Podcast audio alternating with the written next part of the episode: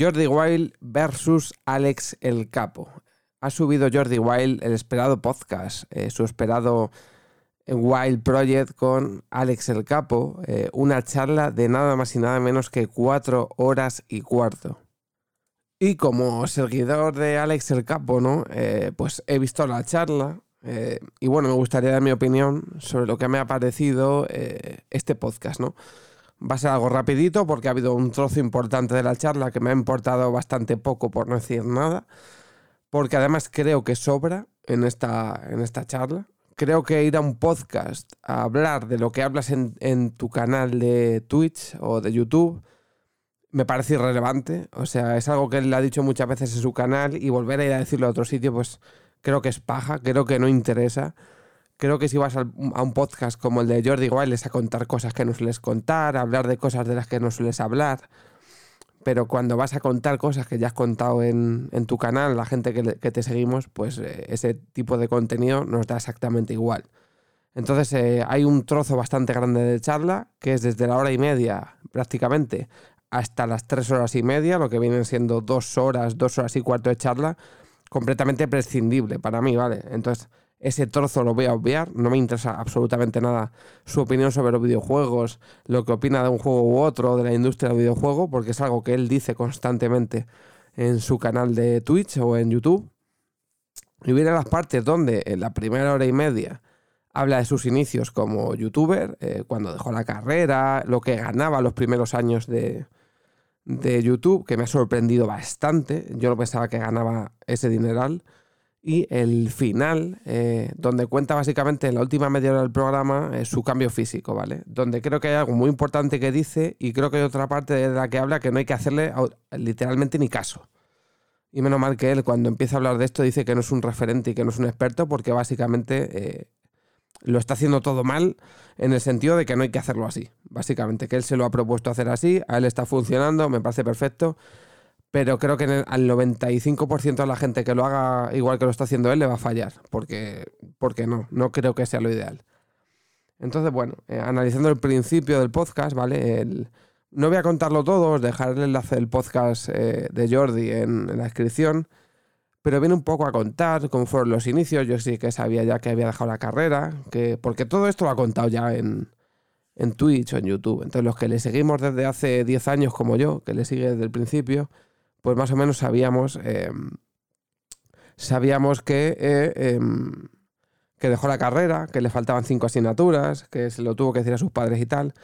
Pero lo que no sabíamos era lo que ganaba con su contrato de YouTube. Él ha reconocido que en el año 2012 eh, llegó a ganar prácticamente 12.000 euros al mes. Entonces, claro, cuando se fue a vivir a Barcelona, yo pensaba que ganaba mucho menos dinero, que tendría para vivir y tal, lo que no sabía es que estaba metiendo un pastizal. Entonces que se puede ir perfectamente a vivir a Barcelona como se puede ir a vivir eh, a tomar por el culo, hablando mal y claro, con ese dineral. Entonces cualquiera deja una carrera con lo que estaba ganando este hombre al mes. Es verdad que es bastante sensato cuando dice que mucha gente, él dice, se ponía a llorar porque cambió el contrato y en lugar de ganar 12.000 a lo mejor pasaron a ganar 8.000 o 7.000, como si a, a mucha gente no le gustase ganar ese dinero al mes pero la verdad que él lo dice y es verdad, eh, personas tan jóvenes, mm, de buenas a primeras, eh, tener ese contrato donde por hacer vídeos, por literalmente lo que hacían era tocarse las pelotas, hablando mal y claro, porque antes eh, las cosas estaban mucho menos curradas, bueno, mucho menos curradas en el sentido de que Willy Rex y esta gente se hizo muy conocida por grabar gameplays que básicamente era yo empiezo a jugar, le doy a grabar, eh, acabo de jugar, le doy a terminar la grabación y lo subo. No hay otra cosa. O sea, simplemente te grabas jugando y lo subes. Eso tiene cero edición y lo que digas eh, se queda ahí. Entonces, digamos que esta gente era lo que hacía. En el caso de Alex el Capo, pues lo subía a YouTube también, porque en ese tiempo no hacía directos. Eh, de vez en cuando creo que hacía alguno en YouTube, pero muy, muy, muy esporádico.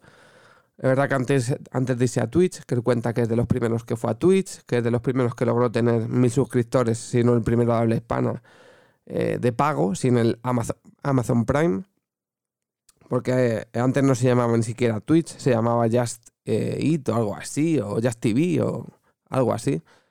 Y claro, el, cuando compró Amazon esta plataforma, que antes de ser Twitch tenía otro nombre y luego ya se refundó en Twitch, pues claro, se implementó el tema del Prime, que es lo que era una especie de, y sigue siendo una especie de, de negocio alrededor de Twitch para atraer gente, básicamente. El hecho de que con tu eh, suscripción Prime en Amazon, que siempre diré que el Amazon Prime no es gratis, por mucho que te quieran vender los streamers que es gratis, no es gratis.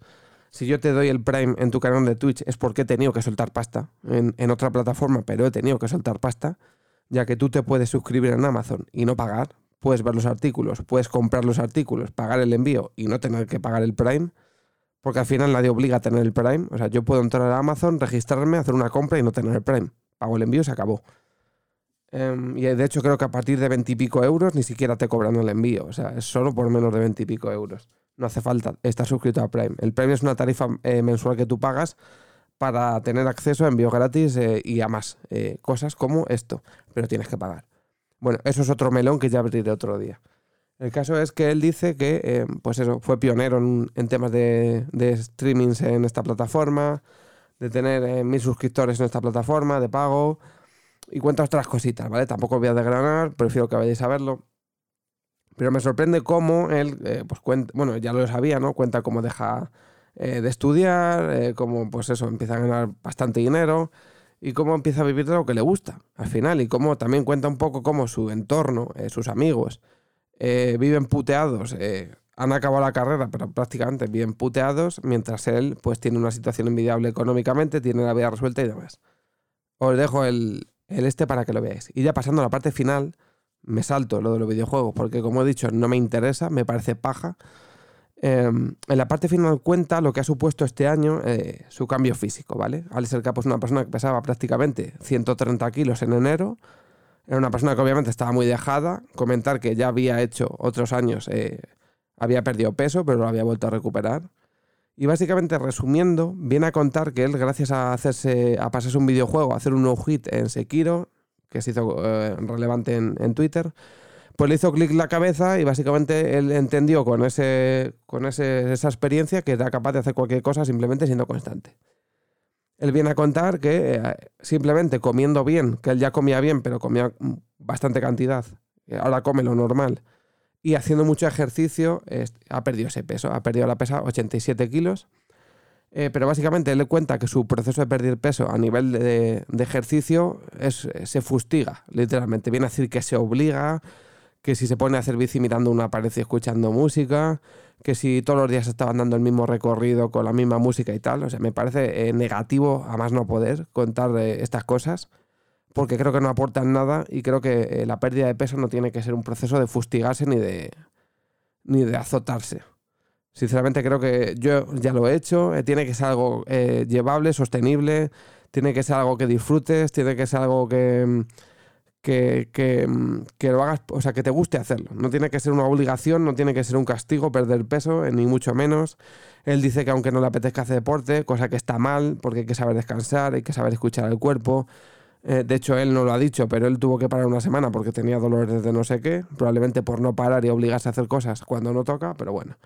En definitiva, que si le escucháis y entendéis un poco de ejercicio y de nutrición, podéis entender que lo que está diciendo eh, no tiene coherencia, que a él le funciona porque se está obligando, pero que no hay que hacerlo así, obviamente, que no es la forma. Y bueno, y simplemente para terminar, eh, eh, pues eso, charla entretenida. tampoco está bien, por ejemplo, como él dice, decir que, que, dentro de un mes va a estar en su peso porque es imposible que pierda 10 kilos, estando ahora mismo en 87 kilos, en un mes no vas a perder 10 kilos. Y también eh, decir que en un año va a estar cuadrado cuando es imposible porque coger masa muscular y demás, pues se tarda un tiempo. Entonces, creo que está bien decir que lo vas a conseguir, que no sabes lo que tardará, pero que lo vas a conseguir, pero tampoco está bien ponerse plazos en cosas que, eh, sobre todo, que llevan tiempo y que no hay plazos. Así que nada más, os dejo la charla para que la veáis. Eh, interesante, siempre gusta ver el Wild Project y cuando es de gente que sigue desde hace mucho tiempo, pues más. Nos vemos en la próxima. Chao.